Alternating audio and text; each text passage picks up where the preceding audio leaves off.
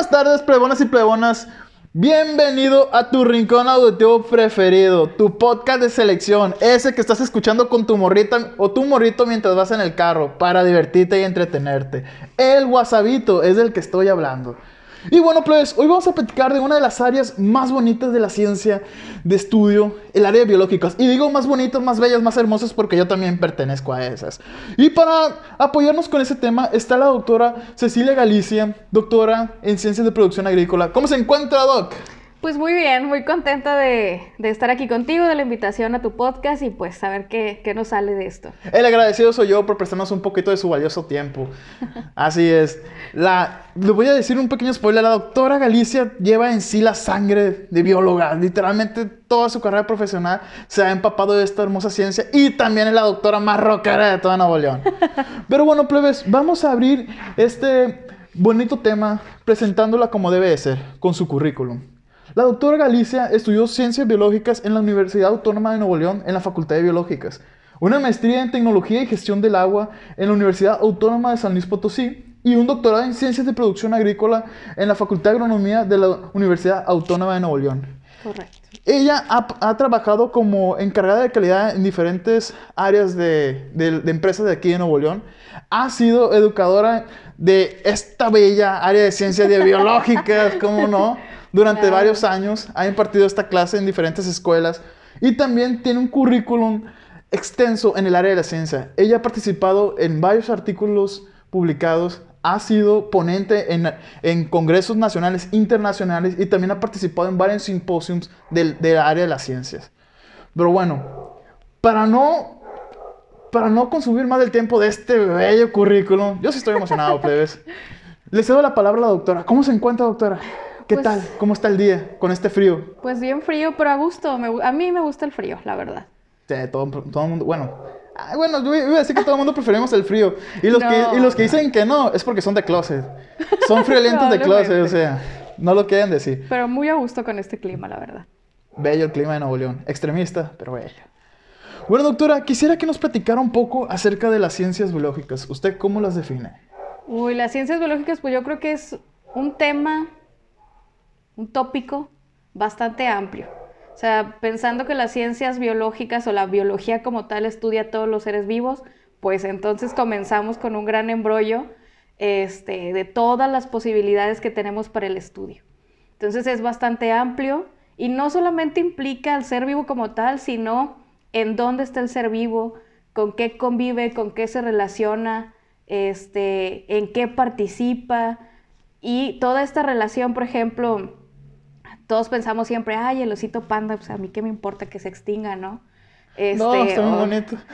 bueno, puede decir alguien, pues a mí que vive en China, ¿no? Y a mí qué me importa que se extinga una ballena, pero algo muy importante de las ciencias biológicas es entender que todo esto es una red organizada, muy importantemente organizada, que si ese osito panda desaparece, si esa ballena desaparece, si el jaguar, si el puma, el perrito de la pradera desaparece, pues va a haber un colapso ecológico bastante importante. Entonces, por eso la biología este, debería, creo yo, tener una importancia eh, más amplia en la vida cotidiana, en la política, en la sociedad, porque creo que la demeritamos y no le damos el valor que, merece. Exactamente, o sea, es importante recalcar que cada ser vivo, como usted comenta, eh, ya sea animal o, del reino vegetal, tiene, o sea, tiene su papel aquí en la Tierra. Si nosotros desequilibramos la existencia de cada uno de ellos, pues obviamente la balanza se va a ver bastante, por así decirlo, va a crear un terremoto, un equilibrio que ya no existe, vaya. Y eh, todo eso va a traer serios problemas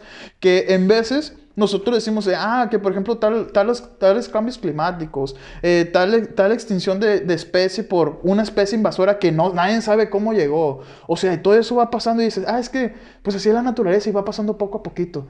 Y pum, es, es normal, tenía que pasar algún día. O sea, no es normal y lo correcto es que no hubiera pasado ese, en, en algún día, vaya. Correcto. Y de hecho, bueno, cabe mencionar, por ejemplo, ahorita dijiste dos cosas bien, bien importantes que todo el mundo dice, ay, pues y así pasa, no, no pasa nada. Por ejemplo, hace poquito, unas personas, no recuerdo ya específicamente en dónde fue, de tanto shock emocional que me causó que yo creo que mi cerebro lo, lo eliminó.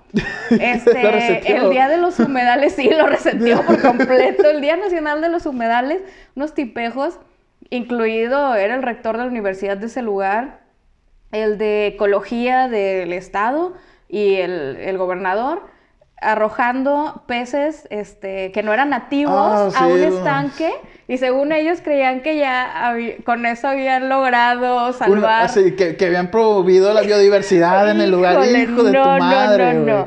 O sea, todos sabemos, si sabes un poquito de ciencias biológicas y si no lo sabes, cuando tú introduces a una especie que no pertenece a ese lugar, que nosotros le solíamos llamar especies exóticas, regularmente llegan en masa, como lo hicieron estas personas, llegan en masa y llegan a comerse todo lo que se encuentran, incluidos a los organismos nativos. ¿Quiénes son los nativos? Los que ahí viven desde siempre. Entonces llegan, los eliminan. Entonces imagínense lo que les decía ahorita de que si tú eliminas alguna especie de algún lugar, pues hay desequilibrio. Entonces estas especies exóticas llegan y es lo que hacen. Hacen un desequilibrio en estos lugares y luego para revertirlo, puedo, y me atrevo a decir que es casi irreversible, el, el desequilibrio que provoca. ¿Y cuál es el pedo más grande? O sea, que pienso yo, el problema más grande de esto es que muchas veces de, que, en que llegan estas especies invasoras, o como usted dice, especies exóticas a los lugares y atacan a, a los que son ahí nativos, o sea, no llegan por sí solos. Ah, no. O sea, sucede como lo que hicieron estos güeyes. Y le voy a decir, sí, güeyes.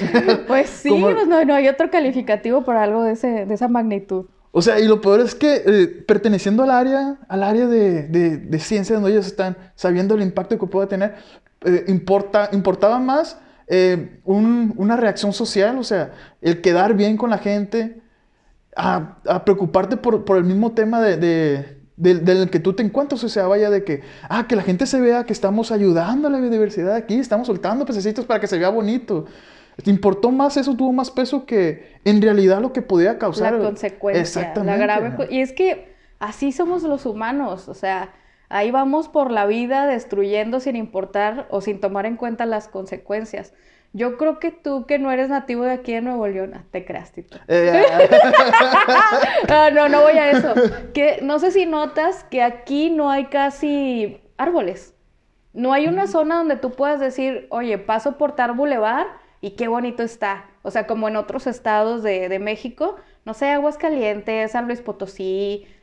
Es más, cualquiera excepto Nuevo León, creo yo, que tiene bulevares muy bonitos llenos de árboles o grandes parques llenos de árboles. Porque aquí Fundidora ya, ya no lo podemos contar tampoco así. Siento que es mucho el impacto que hay de personas entonces, Nuevo León sí es muy golpeado en, en ese aspecto de, pues no me importa, a mí lo que me importa es que haya casas y muchas, y pues adiós a la vegetación, los estudios de impacto, bueno, la cosa es uh, bastante desastrosa aquí en, en México, y lo peor del caso es que en la Constitución mexicana sí se habla, sí hay, este, ¿cómo puedo decirlo?, artículos que defienden a la flora y fauna y a la biodiversidad, porque obviamente somos un país megadiverso.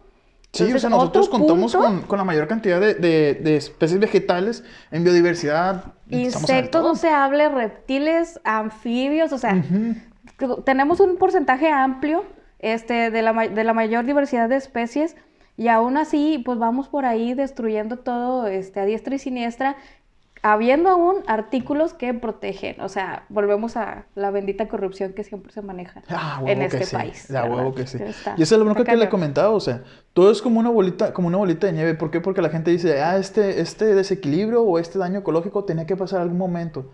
Y pues iba a pasar por el tiempo, o sea. eh, ¿Por qué? Porque poquito a poquito se fue deteriorando. O es que, es, número uno, no fue poquito a poquito. Aunque la gente piense que es poquito a poquito, la verdad no. No, está La- el impacto rápido. mental nunca es poquito. Nunca es poquito, no es nunca es muchito, es un impacto mental y así. Así, así hay que decirlo. o sea, Correcto. Es un daño a, a nuestra biodiversidad que, como usted dice, es casi, o sea, literalmente podemos decir irreparable. Claro. Muchas veces no es irreversible y pues lo que teníamos ya no lo podemos recuperar. Correcto.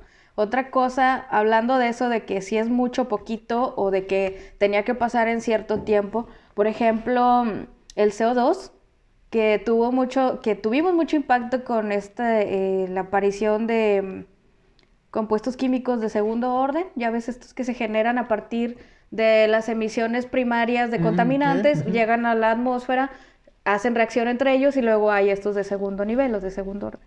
Bueno, entonces decía Trompas, me acuerdo, que de todos modos iba a haber, o sea, ese, ese puedo estar bien chingón. o sea, dice, siempre ha aumentado el CO2. Miren, los mismos científicos, aquí están las gráficas donde el CO2 ha ido aumentando con el paso del tiempo durante la existencia del planeta Tierra. Sí, trompitas, pero fíjate de los últimos 50 años para acá, cómo la, la pendiente se fue estar como zigzagueante a de repente solo para arriba. O sea, literalmente uno, uno pensaría de que, ah, bueno, hubo bajas niveles y, y ahora es literalmente exponencial nada más. Correcto, correcto. Y en un periodo muy corto de tiempo, o sea, ok, si ha ido aumentando el nivel del CO2 con el paso del tiempo, pues tiene sentido, pero va aumentando paulatinamente, de forma natural, ahora sí podemos aplicarlo, pero ahora con la intervención humana, pues se fue, se disparó la concentración en un periodo de tiempo muy corto.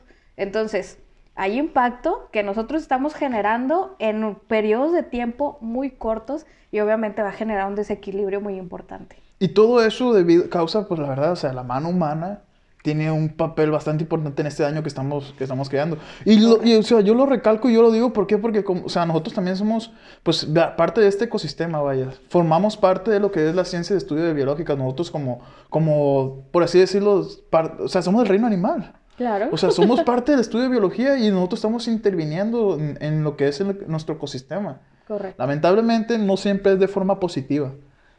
La verdad, la, la que resalta más es la negativa. Es la ¿Por qué? Porque causa daños que no podemos resolver. Correcto. Pero bueno. Doctora, para, para ir continuando con el tema de biológicas, ya que nos explicó, la verdad, y qué, qué bonito tema que charlamos ahorita. Espero que la gente eh, que escuchó esto tenga en cuenta que, que el problema medioambiental no es un problema de, por así decir, que va a pasar, o que tampoco estés con la idea de que a mí no me va a tocar lo peor, Uy, no.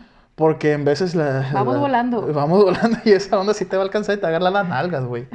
La neta, te está soplando la nu- pozo. te está soplando la nuca te está soplando las nalgas, güey. Cañón, Hombre. cañón. Sí, o sea, no, la verdad no piensen, y yo se lo recalco, se lo recalco mucho a mis alumnos, porque ellos tienen esa mentalidad de, ay, ¿a poco nos va a pasar que nosotros nos vamos a quedar sin agua?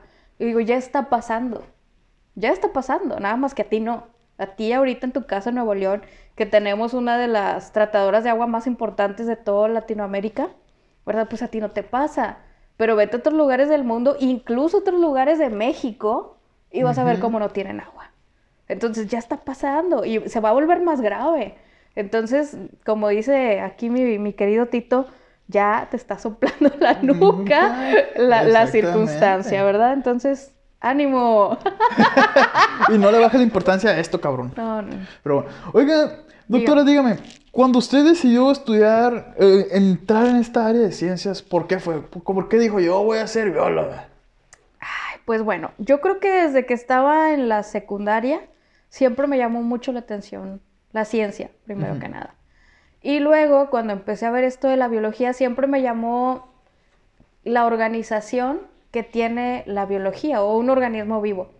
Cuando empecé a ver la célula y todo eso, me, me causó un impacto muy fuerte pensar que una célula trabajaba lo mismo que un organismo complejo como un humano.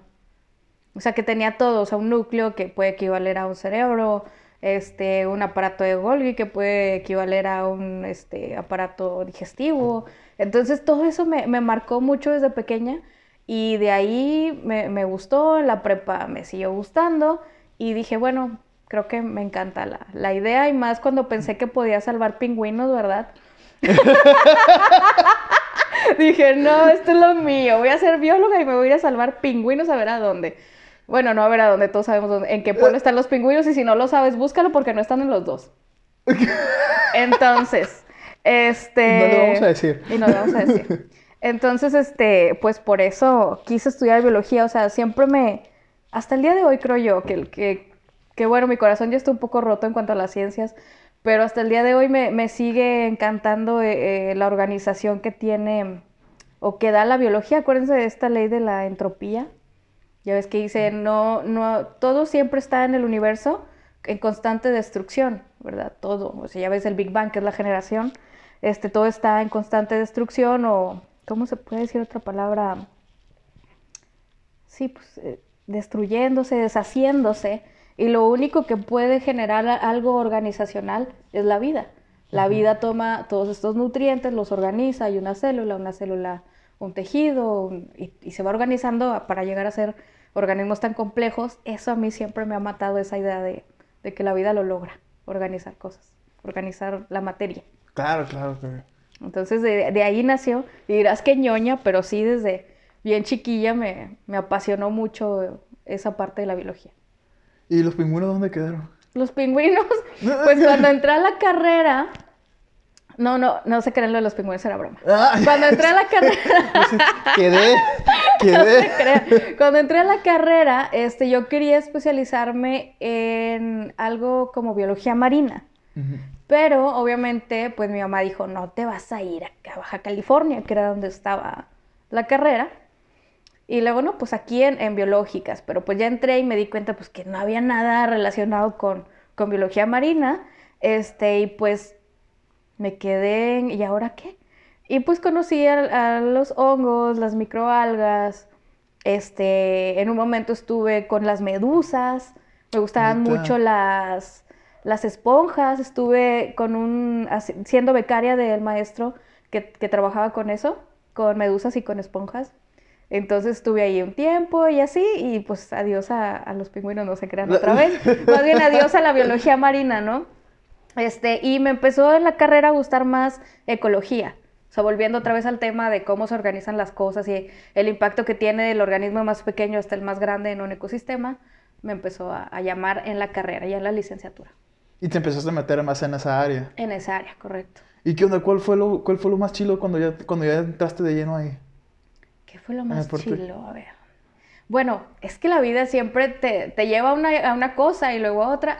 Terminé, dejé de ser becaria ahí con el maestro cuando las medusas porque eh, queríamos empezar la tesis y por una otra cosa se retrasaba y se retrasaba y yo ya, ya estaba por salir, o sea, ya me quedaba un año exactito y ya, ya teníamos mucho tiempo planeando hacer lo de los muestreos y que se venía una marea roja y que se vino la delincuencia. Entonces ya no era tan fácil agarrar una camioneta e irte a un lugar como lo teníamos planeado. O andar de expedición y todo ese tipo de Correcto. cosas. ya. De hecho, me, nos pasó una vez en la carrera, no sé si podemos hacer un paréntesis para contar Sí, claro. ese detalle. Estábamos, en la carrera nos pedían colección de insectos y pues nos íbamos nosotros a, a Marina, González, a Higueras a, a, pues, a colectar. Y en una de esas, pues íbamos caminando por las brechas, ya, sabes, ya te imaginarás, todos apestosillos, con nuestras mochilas, nuestros botes con alcohol, ¿verdad? Este, agarrando los insectos, todos raspados. Y en una de esas vemos una camioneta que viene a muy alta velocidad por la brecha, o sea, sí, ni a camino había, ni calle, ni nada. Estábamos en pleno monte Y, y vimos dónde venía y levantando la tierra. Entonces dijimos, no manches. Y venía directo a nosotros. Pues no había otro ser humano caminando por ahí. Entonces alguien de ahí dijo, un compañero, muy querido por cierto, dijo, oigan, ahorita que llegue, pues díganle, nos van a preguntar qué estamos haciendo, díganle qué estamos haciendo. Y si dicen que nos subamos, no se suban. Y todos, pues, ok, éramos como unos seis, yo creo. Unas tres, cuatro mujeres, unos tres, cuatro hombres, ocho, ponle. Total. Llegan, ¿qué están haciendo?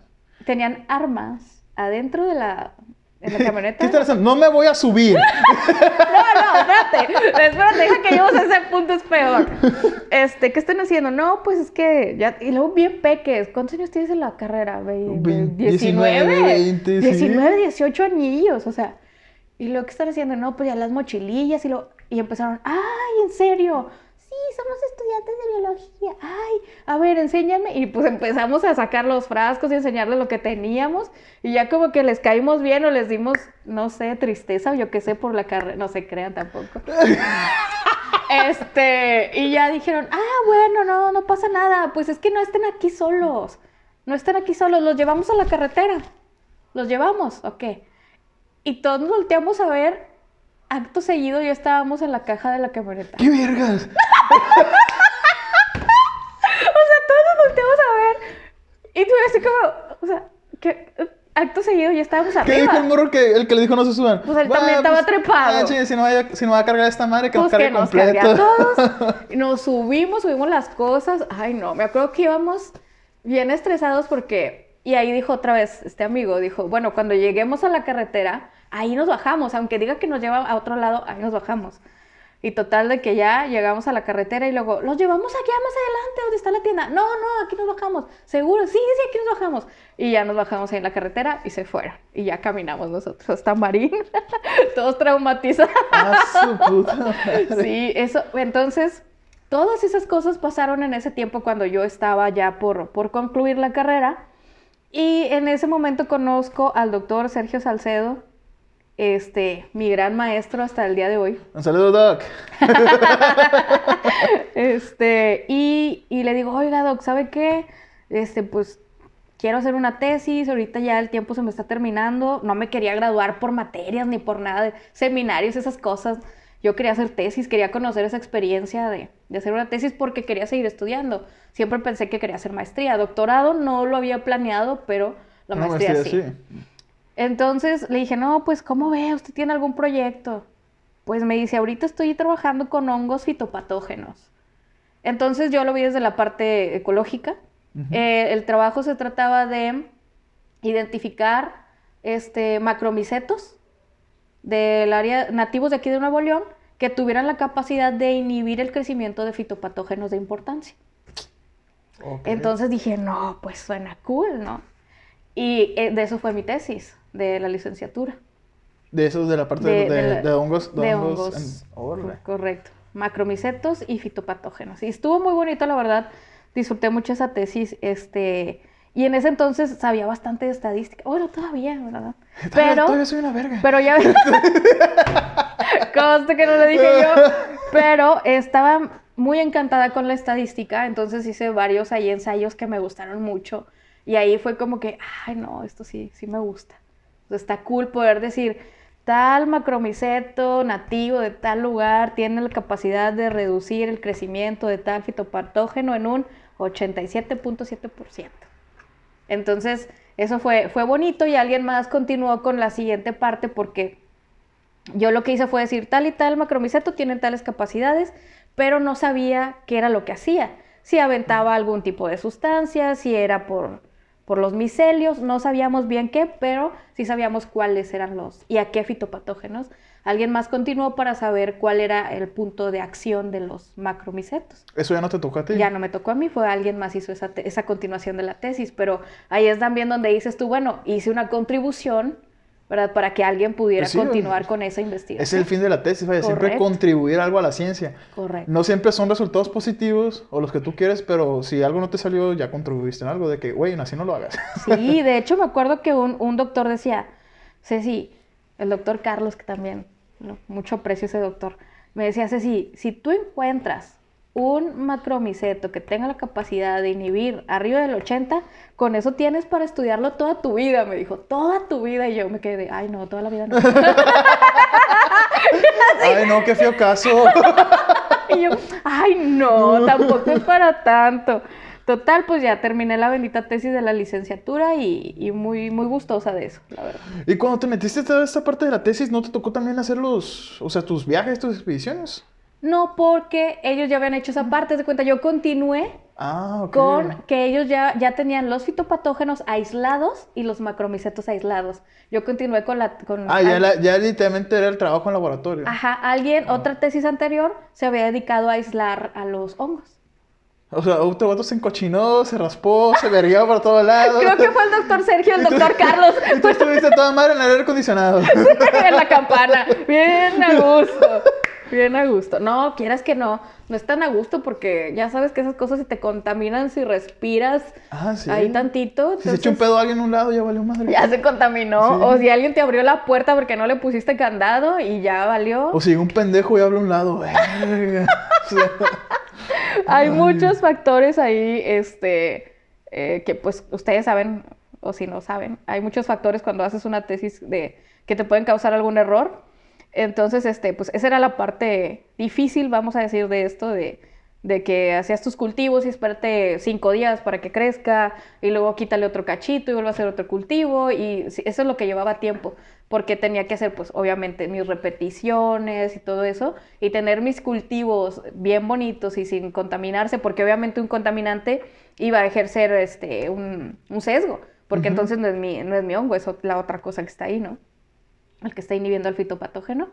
Entonces, este, esa era la parte más o menos complicada, pero en realidad estuvo sencillo. Es que siempre deja, siempre deja una buena experiencia la tesis. Sí, la verdad. Por más la- lado feo que quieras buscar, siempre, siempre te deja algo chilo. Sí. Sí, y ahorita así que- que hagan tesis, ¿eh? Se lo recomiendo. Van a sufrir, van a llorar, van a querer dejar de hacerla. Van a llorar, Este, van a volver a llorar, van a volver a querer dejar de hacerla, pero... vas a engordar ¡Un chingo! vas a- y vas a seguir llorando porque engordaste y aparte te salen las O sea, cosas. o sea, es, es un sangrerío, es una cruz, una tesis, pero te deja mucha experiencia y mucho conocimiento. Y luego la vas a poder contar así como yo, con mucha, con mucha felicidad y gratitud, ¿verdad? Además te acuerdas así poquito de que lloraste, pero, pero luego ya terminada, pues es la onda, la verdad. Así que hagan tesis, se lo recomiendo. Oye, y ahorita que me platicaste de eso, de las expediciones que iban, que iban todos geriendo. Ya ves la neta, la neta que, que, que se tiene el tabú de que identifica al biólogo y siempre está el, el vato que parece hippie de la selva. Pues claro. ¿Por qué? Porque a nosotros en cada semestre nos piden colecciones. Colección de lechos, colección de hongos, colección de insectos, colección de esto. Y no crees que era tráeme cinco insectos, era tráeme tres insectos de cada orden. Total, empeza- juntabas 150. Era tu colección. ¿Y eso en cuánto tiempo lo tenías que juntar? Pues todo el semestre. Era la- lo que tenías que entregar, el proyecto final para darle un nombre. la maestra, "Ay, qué pendejo si lo hicieron. Ah, no, hombre, bueno, fuera. Es traumatizante. ¿Y sabes dónde se tienen que ir? ¿Acampan por días? ¿O qué onda? Pues O- a veces sí acampábamos, a veces no. Este, tengo recuerdos muy chidos de ir a, a las adjuntas. ¿Qué es Ahí eso? sí. Está acá por Allende, para arriba. Ahí, Por o sea, por la mm, cola de caballo, subes y sigue subiendo y sigue subiendo. Si tú no eres de, Nuevo León, la neta es un lugar bastante bonito. Sí, tienen que ir ahí. Ahí regularmente acampábamos. Está, porque estaba bonito, no estaba tan feo, porque hay mucho niño rico, así como Tito, que trae Ora. su cuatrimoto, así güerillos, igual que el Tito, ¿así haz de cuenta? Trae su moto y allá andan este, trepadillos, o sea, mu- había mucho movimiento de gente, entonces no, no estaba tan feo ahí. O sea, no estaba tan solo, no iba a pasar como los, los vatos que Correcto, sí. Entonces sí llegábamos a, a acampar ahí.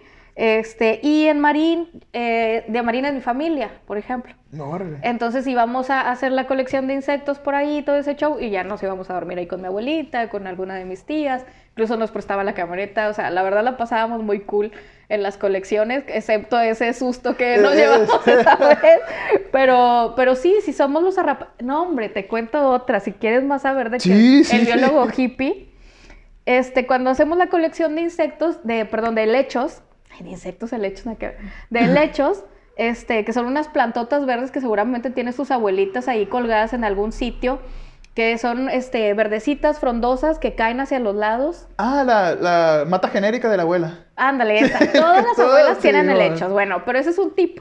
Y a nosotros nos encargaban pues la colección de helechos, ¿no?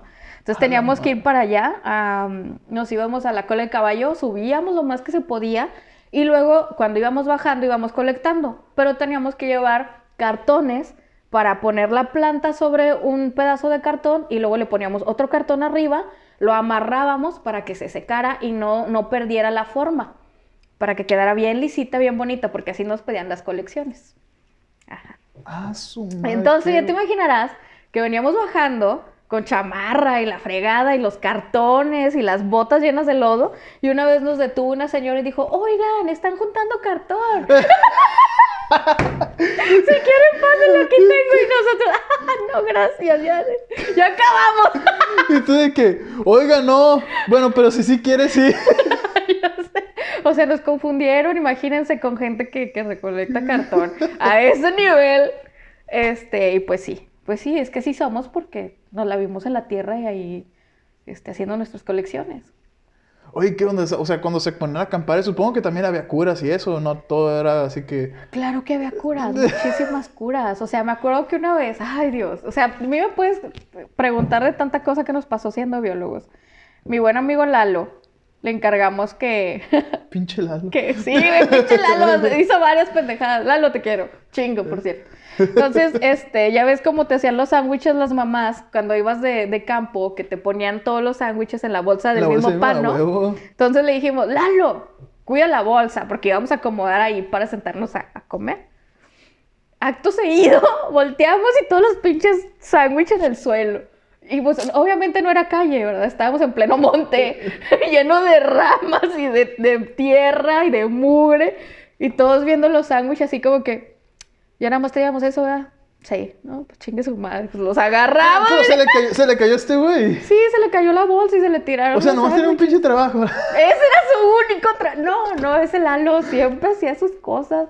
Acabábamos de empezar la caminata, se doblaba el pie. no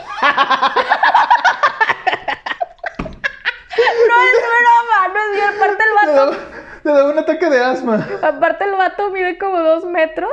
Entonces el vato que. ¡ah!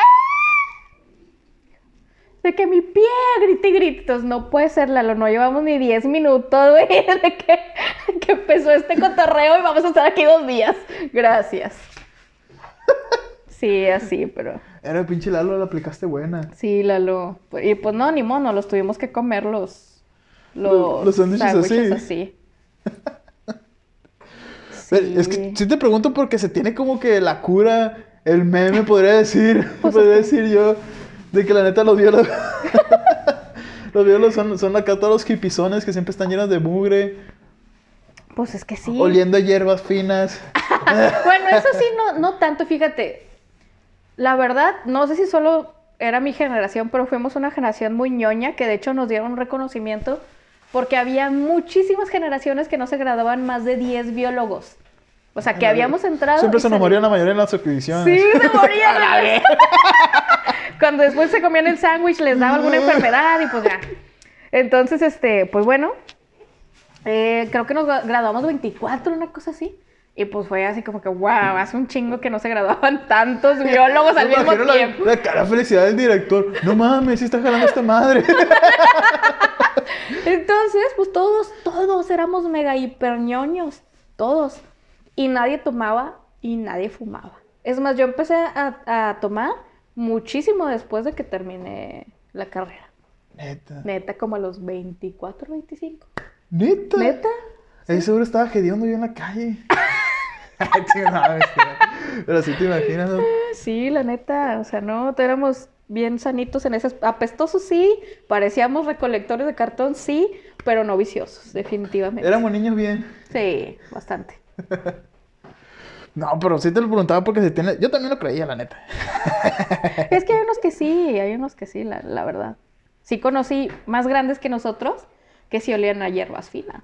Es que, por ejemplo, yo de donde soy de Guasave, eh, ahí está la, autónoma, la, autónoma, pendejo. Este, la universidad. Ah, sí es autónoma. La Universidad Autónoma del Occidente. La Universidad Autónoma ¡Saludos! del Occidente. Aleluya. A ver. Y este, y está la carrera de biología.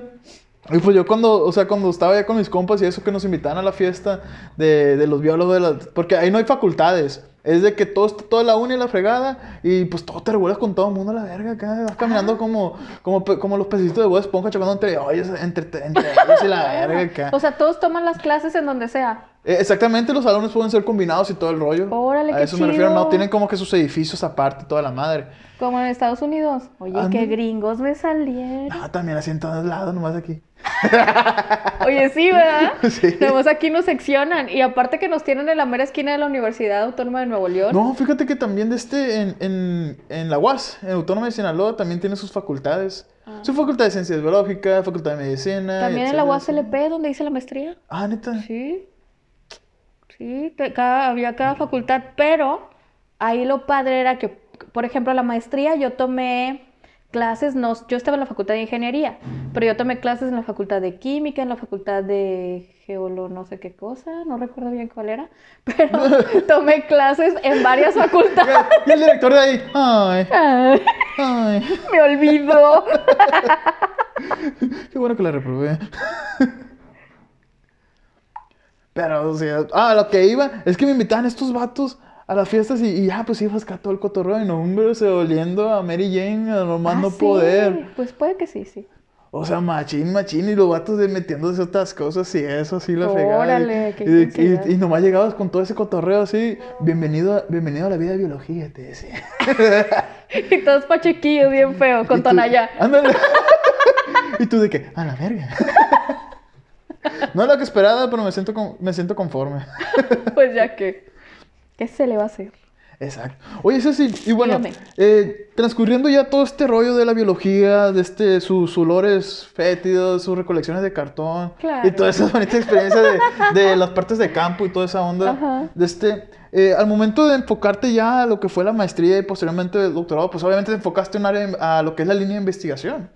Tú, pues, al momento, ya, ya eh, a- encarrilándote de este camino, ya tomaste esa decisión. ¿Por qué fue? ¿Por qué no te fuiste directamente a, allá a un ámbito laboral como, como, o sea, como otro profesionista recién egresado a la carrera de que me voy a ir a trabajar, eh, o sea, por ejemplo, en la industria privada? ¿Y por qué mejor, mejor dijiste, no, yo la neta yo quiero ser investigadora? Ok. Bueno, cuando terminé la carrera y terminé la tesis, como les mencioné ya, quedé muy encantada con esa parte de la investigación. Me gustó mucho la estadística también. Entonces, obviamente, me empecé a trabajar. Sí trabajé, creo que dos años más o menos. Y luego ya me fui a la maestría, porque yo siempre había pensado que quería maestría. O sea, en el momento que yo supe, de hecho, te le puedes preguntar a mi mamá cuál era mi sueño. Yo siempre decía que me pagaran por estudiar, de pequeñita. Entonces, cuando yo supe que Conacit te pagaba por estudiar, yo dije, claro que tengo que hacerlo. O sea, ese fue la primer, la, la- ¿cómo decir? El primer punto por el que quise hacerlo, porque me van a pagar por estudiar, que es algo que me gusta, ¿no? Estudiar. Entonces, este, ya pues junté un dinerillo y ahí con apoyo de mi mamá, por cierto, que sin ella no se hubiera podido lograr nada de, de irme a San Luis porque me soltó bastante dinero la señora, pobrecilla, se lo debo todavía. porque pues, obviamente tú sabes, ¿no? Es moverte de una ciudad a otra, Sí, lejos, ¿no? Y Siempre re- cuando eres estudiante foráneo implica un chingo de gastos. Mucho o sea, gasto. Lejos de, o sea, pues obviamente es una, no para, no para todos es, es una facilidad ser foráneo porque te vas y pues es muchos están apegados a su familia, a sus amigos, el confort de su casa y toda esa madre se borra. Sí, cuando te vas a otro lado. Pero pues la parte económica es, es bien importante porque son, son gastos fuertes. Que la renta, la, este, ¿cómo se llama? El, el depósito también de la renta, porque ahí va también, es, es un gasto cabrón. o sea, es la doble comida, los camiones, cualquier urgencia que te llegue a pasar, que espero que no le pase a ningún foráneo, ¿verdad? Todo esto lo tienes que tener mentalizado de que, pues, puta madre, también es un gasto cabrón. Sí, no está cool. Entonces mi mamá, mi querida doña Marcia, Chayito para toda la raza. este, pues ahí apolingó, ¿verdad? Con mucha lana. Y, y me, me ayudó a irme para, para San Luis. Este, y yo siempre cuando terminé la, la tesis, la licenciatura y todo eso, el mismo doctor Sergio Salcedo, que fue mi director de tesis de licenciatura, con el que trabajé hongos, él también trabajaba con algas. Y al mismo tiempo que yo estaba ñoñando en su laboratorio, pues yo me agarraba sus libros de algas y veía que eh, remediación de agua mediante algas, este, al- la importancia de las algas verdes, la identificación también me empezó a gustar un chorro. Nunca me gustó identificar hongos, la neta, qué bueno que ya estaban aislados e identificados los que yo usé, porque identificar hongos, guacalí. Pero identificar algas es súper cool. Bueno, a mí me gusta un chorro, me puedo pasar horas ahí aplastada viendo la alguita para ver qué es. Entonces, ahí me empezaron a gustar las algas y me interesé en el agua. Me interesé en el agua y qué podíamos hacer por el agua, porque como ya les dije también en un inicio, el agua es un recurso, creo que todos sabemos, bastante vital, que está en muchísimo riesgo, muchísimo riesgo. Entonces dije, bueno, ¿dónde este, trabajan con agua? Y me encontré con la Facultad de Ingeniería de allá de, de San Luis y me fui a hacer esa maestría y a partir de ahí continué con el mismo, la misma línea de investigación hasta el doctorado. Ah, o sea, pues sí, o sea, literalmente se ha enfocado a lo que es el tratamiento de aguas y todo. O sea, ¿cómo podías conjugar estos estudios que tú realizaste con las ciencias biológicas? O sea. ¿cómo, cómo puedes decir, te lo voy a alinear así? Bueno, de hecho cuando entré a la Facultad de Ingeniería era la única bióloga, todos los demás eran ingenieros civiles. Qué chingados. Sí, porque la, la carrera es eh, ingeniería en tratamiento y gestión del agua, pero pues más visualizada o encaminada hacia la construcción de riego, de, ¿cómo se llama? Ah, era infraestructuras. Ajá, sí. Ah, ok. Pero había una sección, porque obviamente yo leí el, el temario, ¿verdad? no me iba a ir nada más a la estructura, yo no sé nada de eso, de ingeniería civil, donde era la parte biológica, la parte de, de trabajar con microorganismos. Entonces dije, ahí entro yo. Y dije, voy a llegar con mi propuesta de microalgas. Yo, de hecho, yo llevaba mi, mi propuesta. No, no pensaba que, al- que algún maestro me lo, me lo sugiriera. ah. O sea, Sí, yo como, iba... como cualquier posgrado, ¿no? Este, llegas y como momento, si no tienes mentalizado qué vas a estudiar, pues obviamente buscas áreas de estudio de los diferentes doctores que están en la universidad o en el centro de investigación. Y ellos, pues, comúnmente tengo tal proyecto, tal proyecto, y es el que te lo ofrecen. Correcto. Entonces tú llegaste de que me vale ver qué estás haciendo, Ajá. no me importa, que ya hayas invertido un chingo, yo quiero hacer esto. Y lo vamos a hacer. Y lo platiqué mucho con el director de, de la maestría en ese momento, porque yo le dije, yo quiero hacer esto. O sea, si yo me voy para allá, quiero hacer esto. No quiero meterme en otro show porque no lo sé. De hecho, todas las materias de mate y de ingeniería, queridos amigos, las pancé con 88, 86 en maestría. O sea, que tú sabes que, que sacas nueves, ¿verdad? Sí. Siempre, nueve para arriba. bueno, no sacas, tienes que Tienes que, sacar. y acá de que, y obviamente que los maestros sabían de que, ay, la bióloga, me hacían, ay, mi Ah, vida, ay, la derivada, ay, la bióloga, y yo así como, ay, güey, Dios, ¿dónde vine a dar? Y foránea, ¿no? Llorando con mi problema de 50 hojas, ¿verdad? Que tenía que hacer, este, y pues lejos de todo, está cañón, la neta, sí, sí estuvo fuerte. Pero pues pancé todas las materias de, de ingeniería y esas de números, gracias a mis compañeros de maestría, en especial al Oscar Vaca, que él siempre me ayudó bastante. Ah, gracias, Oscar. compañero. que está en Alemania, le fue con madre, muy buen karma al amigo. Ah, no. Este, entonces, pues ya, así fue como, como pude conjugar mi parte esta de, de ecología, porque también lo implica. O sea, cuando tú, tú quieres am, tratar algo de remediación o algo así por el estilo, no solo observas un punto, sino todas la- las variables que hay en un ecosistema y que tú puedes llegar a afectar. Por ejemplo, como cuando soltaban ratas para matar no sé qué, y luego abundaban las ratas, y luego soltaron gatos, y luego había un chingo de gatos. O sea, tienes, no puedes soltar las cosas para remediar algo nada más a lo güey, sino que tienes que hacer un estudio completo de las cosas. Y por eso me gustó esta parte de la remediación y todo este show. Y los microorganismos, o sea, las microalgas a mí me encantan, organismos fotosintéticos que tienen capacidad de, este, crear eh, biodiesel, aceites, etcétera, y, y hacer una remediación de algún sitio. O sea, este, sonaba genial. Y así llegué allá a San Luis. Te enfocaste con ese tema y, o sea, ya que lograste todo lo de la maestría, o sea, terminaste la maestría y dijiste, voy a estudiar el doctorado. No. no, no, de hecho no. No quería estudiar el doctorado. No quería estudiar el doctorado, pero por... eh, A veces ustedes saben que uno se deja influenciar, ¿no? Por, por algunas personas, algunas personas. y la marca... No se puede. Entonces, este, pues creo que yo que, que me dejé así como que, pues deberías de continuar el doctorado y pues vienes bien de la maestría. Pues obviamente lo terminé en tiempo y forma, me fue muy bien, Mm, estuve muy, muy bien allá. Terminé mis dos años, terminé al mismo tiempo la, la tesis y todo, me, me gradué, me titulé todo en tiempo y forma. Muy bien con el doc Cristóbal, que también un abrazote, mi director de tesis de allá de, De San Luis. de San Luis. Este, y yo ya quería trabajar, pero me di cuenta que acá en Nuevo León era más también la parte ingenieril, la que yo no quise. no había tanto como la parte biológica, y si yo quería hacer la parte biológica, pues tenía que ser en investigación, ¿verdad? O sea, si yo No quería continuar otra. con eso. Entonces dije, bueno, pero yo quise aumentarlo a, a irme a un humedal, ver cómo trabajaba un humedal. O sea, definitivamente era algo más complejo trabajar con una planta que con un microorganismo. Yo lo veía así, en un, un- en un humedal al menos, porque yo siempre había trabajado con bioreactores, cosas pequeñas, ¿no? Ujú. No eran bioreactores grandes, sino eran cositas pequeñas donde yo ve- veía cómo crecían y que cómo actuaban ante mm, la adversidad de la contaminación en el agua, cómo actuaban los microorganismos, ¿no? Este, yo quería trabajar con un humedal a ver, a ver qué, nada más para conocer, porque realmente, como te digo, no quería hacer doctorado. Entonces dije, bueno, vamos a conocer, a ver cómo trabaja un humedal, cómo es que se mueve, porque sí tenía mucho conocimiento yo de fluidos ya, de cómo se movía el agua, del tiempo, del, de la Q y todo esto, que me Ah, enseñaban sí. ingenieril, lo traía. Entonces dije, a ver cómo se aplica en un humedal, ¿no? Yo venía muy ilusionada. Pero luego llegando a la facultad, pues me di cuenta que no, que no se podía trabajar con un humedal. Y dije, bueno, yo siempre he traído este proyecto de las microalgas, como ven, y pues ah, también hicimos trabajo ahí con microalgas. Oh, o sea, eh, te enfocaste también con el mismo tema que tenías en la maestría. Ajá, sí, pero ahora Ah, con otro excelente. enfoque. ¿Cuál fue el enfoque del doctorado? El doctorado, ahí, primero que nada, aislar las algas yo las aislé y las identifiqué de un lugar contaminado.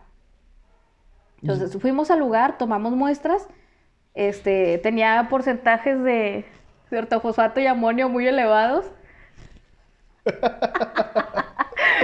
Ay, Dios mío. Ojalá pudieran ver eso. Lo que pasa es que aquí donde estamos platicando, la doctora tiene unos gatitos y a su puta madre hace mejor parkour que cualquier vato. Ay, sí, no, y ella es súper voladora. Donde estamos, Tito y yo sentados, estamos como unos tres metros de una ventana o más, y ella vuela desde esa ventana hasta donde estamos nosotros. O sea, A es experta en parkour al mil ocho mil. Bueno, entonces, ¿qué estábamos? ¿Qué? Ah, de.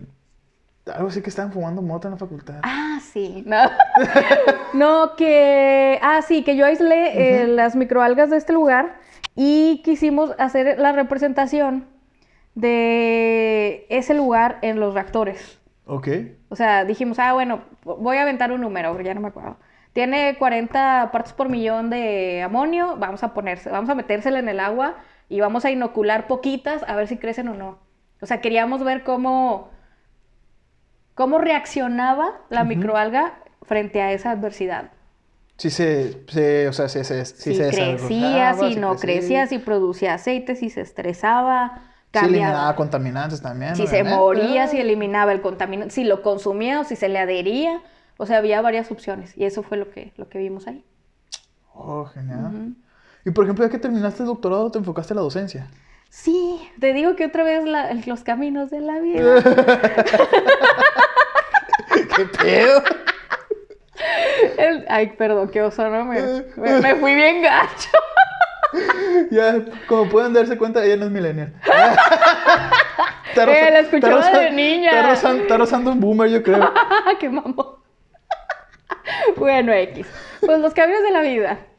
Eh, salió esa oportunidad de dar clases porque cuando yo estaba, ah, pues les decía que terminé la carrera y trabajé, trabajé en, en control de calidad y luego de control de calidad estuve de docente. Y una de mis compañeras, cuando yo estaba de docente, y ella también era docente, ahora es directora de una unidad, de Ah, una universidad.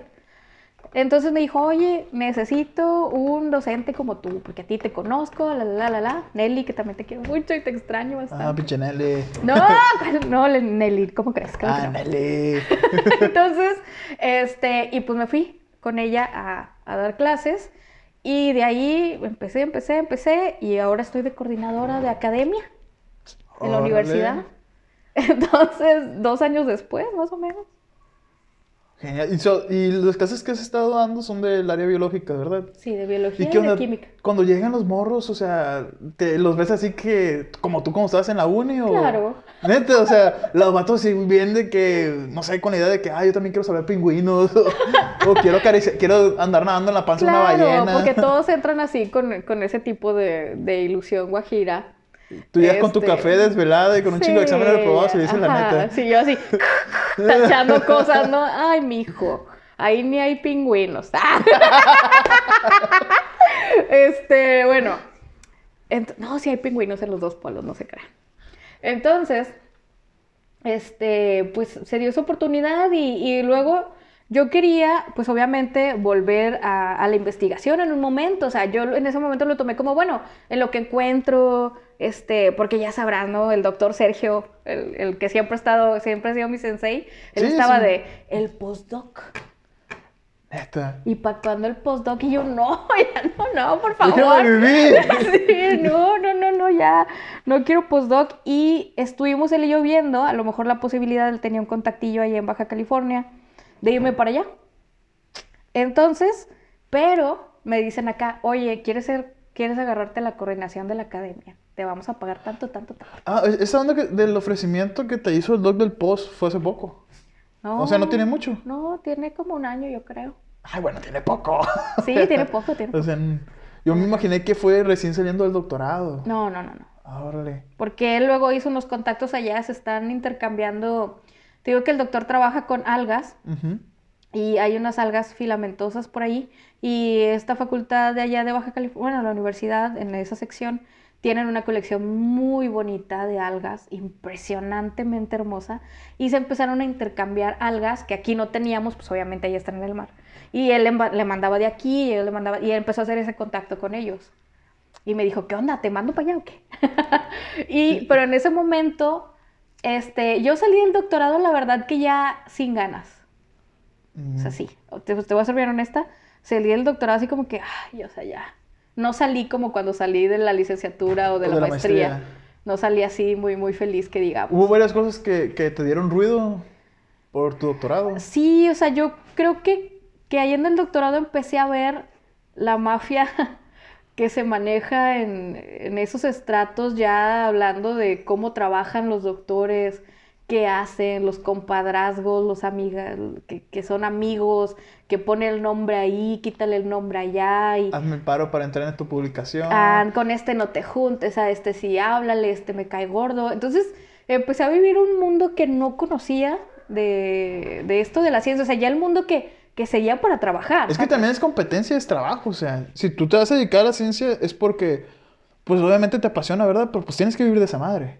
Y a un lado de tu competencia, tú siendo un doctor investigador, hay otro doctor investigador que quiere, que quiere publicar de volada para entrar en un lugar en el SNI. Correcto. Y si tú no lo tienes, este vato lo tiene. Y si él no lo tiene, tú lo vas a tener. Y es competencia, vaya, al fin y al cabo. Sí, sí, sí. Y la verdad no me gustó. Eso fue lo que te desanimó bastante. Sí, o sea, no me gustó el ambiente ya laboral como tal. O sea, está muy cool ser becario que eso eres, ¿no? Cuando estás en maestría y doctorado eres becario, pero ya ver el ambiente laboral al que, el que lo que sigue, el, el círculo en el que tienes que entrar, cómo se manejan las cosas y tanta cosa que vi ahí, la verdad sí que hasta puedo decir que asustada. No me gustó. ¿Ya no, te llenó? No, no, no me gustó. O sea, dije, híjole, qué feo porque la investigación sí me gusta. Y tú me has de escuchar hablar como, como con toda la pasión que le echo cuando hablo de, ah, claro. de ciencia. Me, me gusta, me, me, apasiona, me encanta, pero ese ambiente no. Entonces, hablando también con el maestro Sergio, me dijo, es que en todos lados es así. O sea, te dijo la realidad, o sea, no es, no es porque fue tu facultad, es en cualquier centro de investigación o en cualquier institución educativa que, se, que tenga esas áreas. Porque pues. pues, obviamente yo hablé con él, pues como le digo, es mi sensei, y le dije, ¿sabe qué? Tal, tal, tal me dijo, pues te voy a ser bien sincero, todos lados es así. Y si no te gusta, pues, Mejor no le continúes. Sí. Entonces, hablando con él, y, y, justamente en ese momento de depresión total, de na, este, me ofrecen la coordinación. Y tú dijiste, ah, perfecto. Y dije, dije, perdido este trabajo, es un trabajo de dos años, por lo menos, ¿verdad? que, que donde yo me puedo quitar un poco todo este peso de la cabeza de qué me gustó, qué no me gustó, qué sí quiero, qué no quiero, y, tengo un trabajo seguro y un buen trabajo. Y algo que me gusta también, que dar clases de, biología a mí me encanta.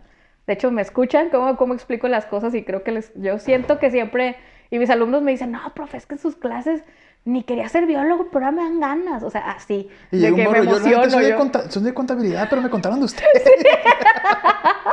Sí. la neta. Aparte me tocó dar clases también en Derecho, porque ya ves que en otras facultades también ven biologías, cosas de ciencia, metodología científica, cosas de esas. Ah, ok. O sea, metodología de investigación, uh, aunque no seas, eh, por así decir, del área de Derecho, pues obviamente manejas el hacer parte de estudio. Correcto. Y pues qué mejor que le imparta eh, cualquier persona que un investigador, vaya. Alguien que tenga un doctorado. Entonces me ha tocado dar mucho esa materia y todo de que, ah, profe, no manches, ya está me dan ganas de, de, ser biólogo y no sé qué.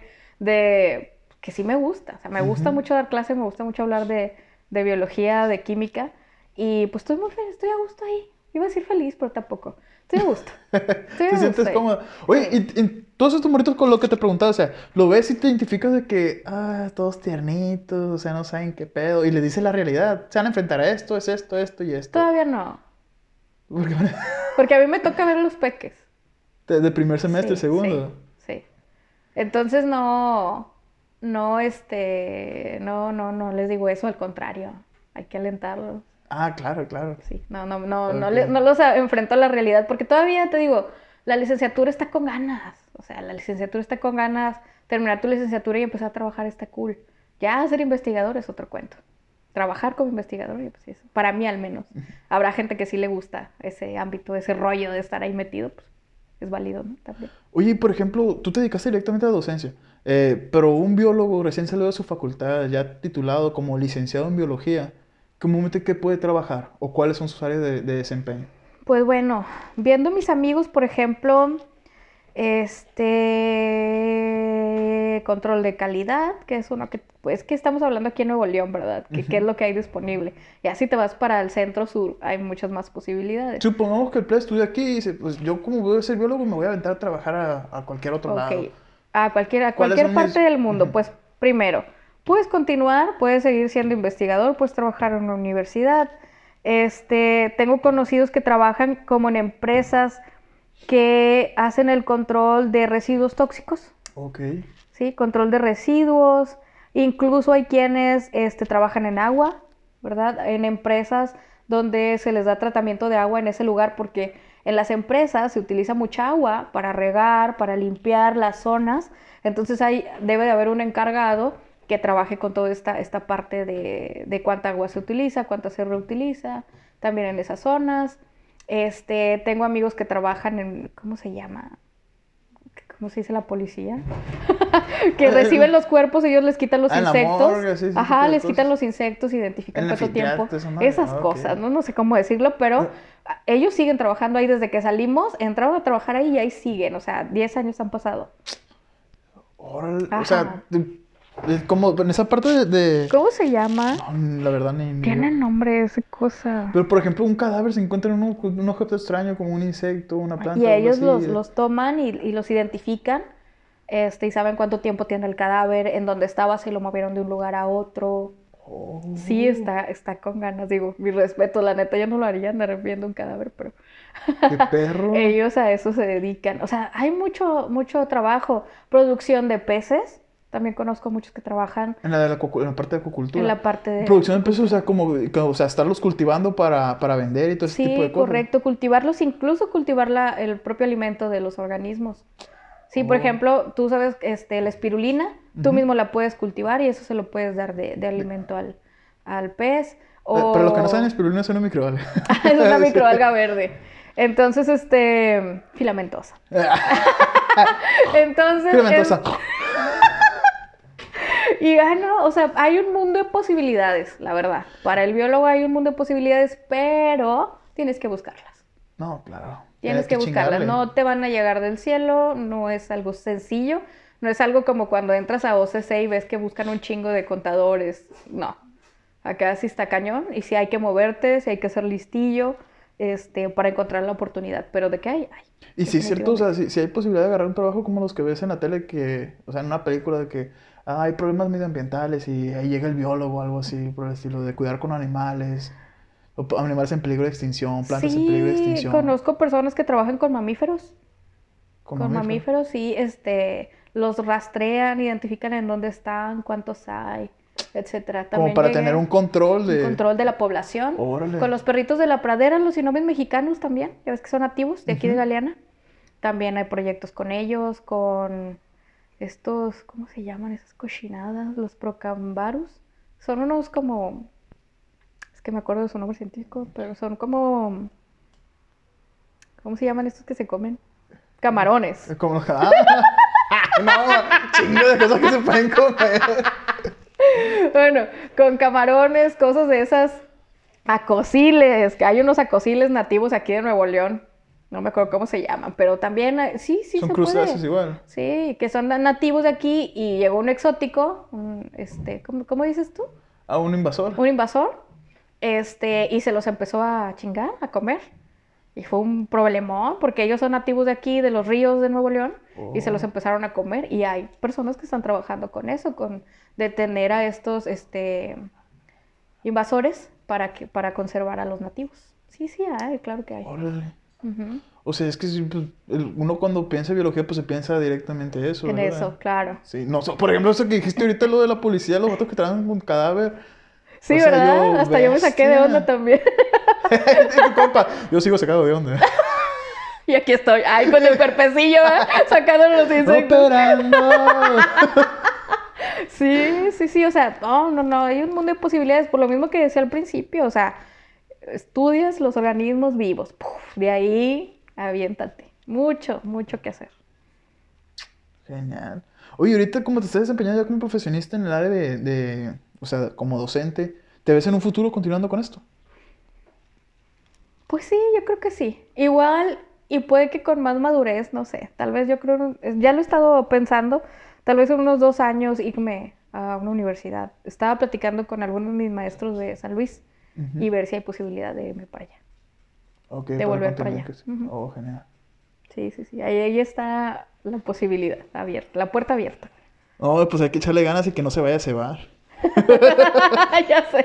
Oye, sí, sí, y Eh. este, ya tú como, como investigador, o sea, ya tienes un doctorado, tú ya estás en el área de investigación, ya sufriste las cosas malas que nos platicaste ahorita de cómo es el rollo, la carnicería entre los doctores y toda esa onda.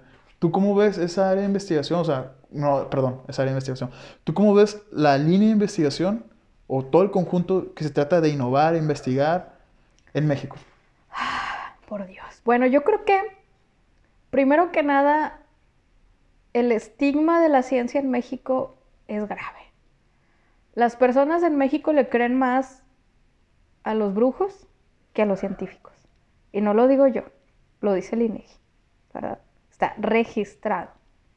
Le tienen más miedo a un científico que a un brujo, a alguien de esos que te da una veladora de colores y te va a dar abun- abundancia. O sea, le creen más a eso. Entonces, partiendo de ese punto, imagínate cómo está toda la parte de la innovación científica.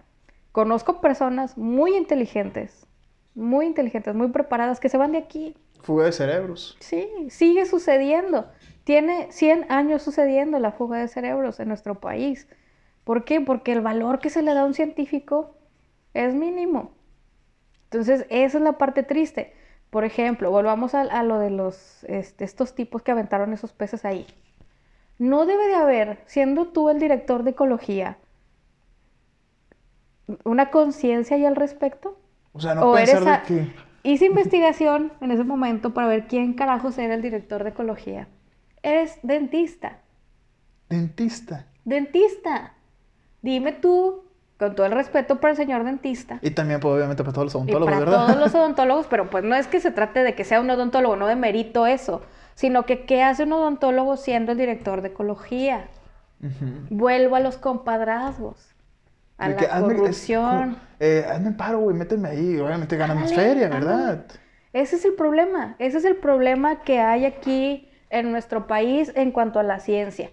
La poca oportunidad, el poco valor que se le da, este, y que espacios que deberían ser ocupados por biólogos, por químicos, etcétera, no están siendo ocupados por ellos, sino por arquitectos, abogados, etcétera. O sea, la parte de que no son áreas de estudio que están donde deben de estar, son simplemente, como tú dices, los, com- los comparastros, así de que jálate para acá, güey, yo conozco a tal güey, te voy a poner aquí, te coloco aquí. Correcto. Y ahí está la consecuencia. Y lo peor es que es una consecuencia que fue de que véanla. O sea, ni siquiera fue oculta o algo de estilo. Vean lo que vamos a hacer. Así es, y así está todo el tiempo.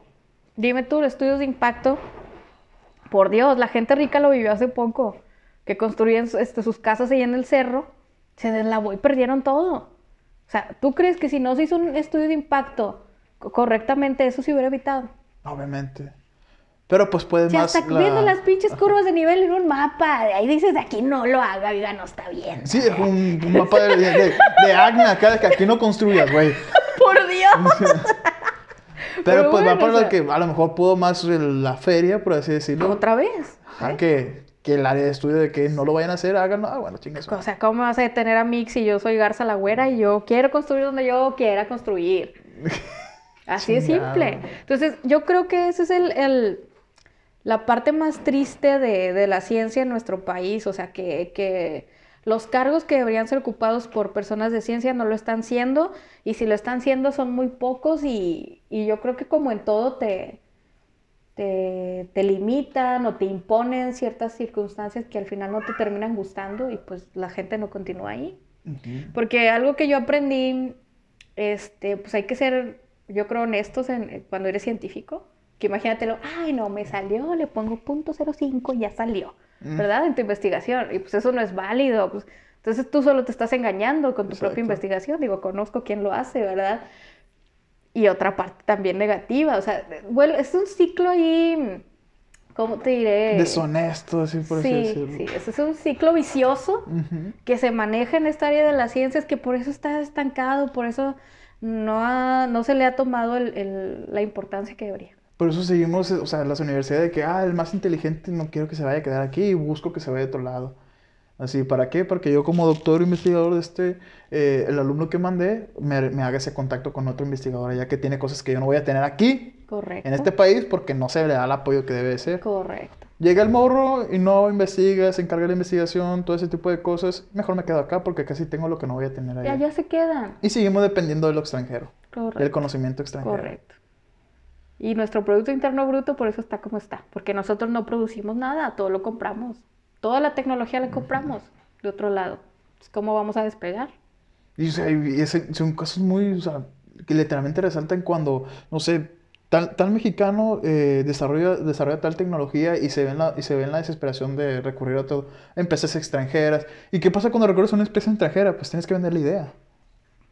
Y pues la idea que realizó un mexicano que se puede desarrollar en México y que hubiera tenido, pues vaya, un, un cierto nivel de, de visión hacia otros países, hacia nosotros, de que, cabrón, en México hicieron esto, está ese investigador, realizó esto, hay que invertir nosotros allá.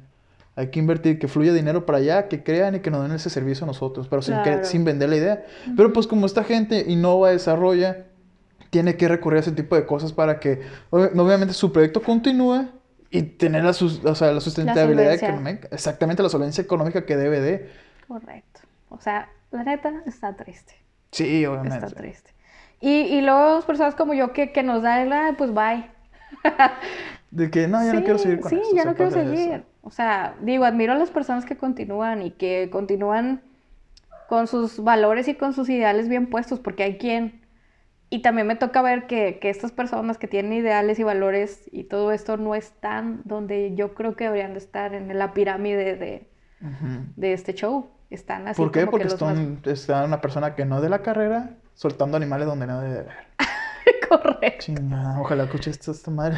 Sí, Está está triste. Están hablando de mí.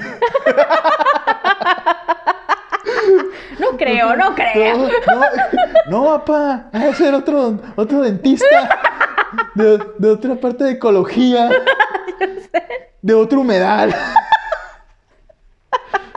Ay, no. ¿Sí se acuerda que otro lo hizo también? No, es que a haber otros, es imposible que nomás sea el único. Ay, Dios, pues sí, así las cosas. Ah, bueno, sí, sí, pero Dígame. para concluir ya, ¿tú qué le recomendarías a todos esos chavos que tienen la inquietud de qué estudiar? O sea, yo voy saliendo de la prepa, tengo, miedo de estudiar, eh, he escuchado la biología, voy, paso por la universidad, veo una facultad de biología, no sé qué sucede y voy a escuchar, estoy escuchando a alguien que ya pasó por, todo, por toda esa área. ¿Qué le podría decir a ese morrillo? A ver, es un morrillo que no sabe qué estudiar y que ve biología y dice, Ujú, Esa persona que tiene esa incertidumbre. ok, pues yo creo que te acerques a la facultad, si es así, eh, la incertidumbre de ese tipo, te preguntes, camines por ahí, veas los folletos que hay, veas a los que están tirados ahí en el pasillo, ¿no es cierto? Platiques con alguien que ya lo estudió y que te diga cómo está la cosa y también es válido entrar y decir ya no. De arrepentido, ser atrás. Sí. Sí. O sea, yo creo que a veces hay un estigma muy cabrón que, que nos dejaron los boomers. No soy boomer, pinche tito, por cierto. Muy cabrón que nos dejaron los boomers de, de ya entraste, ahora terminas. ¿O no? Ajá. ¿Verdad? Sí. Y no, yo creo que no. Yo creo que es bastante válido entrar y decir, ¿sabes qué? Pues me gustaba. ya no, ya no me gustó y, me- y ahora quiero ser dentista. Y te vas, o sea, ¿Y terminas de director en la parte de ecología? con todo, con muchísima suerte ahí terminas. Entonces, pregunta, investiga, empápate del conocimiento ahorita con, con lo que tenemos de, a la mano de meterte a, a internet y, y dar con todo. Pues yo creo que es, es más fácil. En mis tiempos, repito, no soy boomer, pero no había esta facilidad tampoco. Yo sí me lo viví en la biblioteca mucho tiempo. Este, Empápate del conocimiento, busca qué es lo que quieres, qué es lo que te gusta, y si te deja de gustar es válido y ponte a hacer otra cosa, o sea, no pasa nada. Exactamente. Yo sea, ahorita no quiero estudiar Derecho, por ejemplo. te gusta. Me llamó la atención. Y no pasa nada, o sea, por más que diga de que, ah, pues ya tengo, o sea, ya tengo tal edad, o sea, no. O ya pasé por hasta por un doctorado de, de, una, de cierta área de, de ciencia, de estudio. No tiene nada de malo dar un, dar un giro, por así decir, horizontal. Una vuelta Ajá. horizontal en vez de, seguir derecho. Correcto. Y pues sie- siempre te aporta. O sea, si tú te metes a una carrera y estudiaste dos tetras, no crees que fue pérdida de tiempo. Algo te tuvo que haber dejado, algún conocimiento. A lo mejor con la madurez de 18 años no lo reconoces, pero acuérdate que la vida es como un libro. Si tú lees un libro a los 10 años y luego lo lees a los 15, a los 20, a los 30, a los 40, siempre te va a dejar algo diferente porque tu madurez, tus conocimientos también lo son. Entonces, aviéntate, hazlo y si no te gusta, haz lo que siga y tampoco te quedes 10 años pensándolo, ¿verdad? Porque pues, no. Sí, este Pero, cabrón. pero es válido, o sea, pero sobre todo busquen, este, pregunten, es muy importante preguntar, informarse y, y a darle, ¿verdad? Perfecto. No hay otro. Oye, para concluir, este, ya ves que comenté que era la doctora más rockerana, güey. O sea, coméntales por qué, te cedo. Ah, bueno, pues porque soy vocalista de una banda de metal sinfónico. ¿Cómo se llama la banda? Orum Tenebre. Ahí para que lo busque, gente. Aaron como, como es la parte de la estación del año, ¿cuál? Otoño. Otoño. Ay, sí. Orum es de, de otoño y pues Tenebre. ¿De Tenebre? Qué tenebroso. ¿De, de tenebroso? Pues sí. Perfecto. Bueno, Ceci, muchísimas gracias por este tiempo, o sea, por impartirnos un chorro de experiencia que tuviste durante la carrera como bióloga. Eh, ¿qué qué ¿Cuáles son las áreas de ciencia de biología? ¿En qué se enfocan? Eh, esperemos que esto aporte mucho a los oídos que nos están escuchando, que resuelva ciertas dudas, ciertas incertidumbres que tengan de que quieran estudiar y que también pues obviamente ya si escucharon tengan la idea de que bueno a lo mejor no era, no era lo que yo quería estudiar, o sea yo tenía otra idea y aquí lo están platicando es como que bueno ahora tengo la oportunidad de que ya tuve una, ya, ya me lo platicaron pues voy a indagar en otra área que también me guste. Correcto. Y para los que a lo mejor no están tan interesados en biología, que como lo que tú hiciste con tus alumnos de derecho, de que, ah, cabrón, no, ¿sabes qué? Si no voy a cambiar.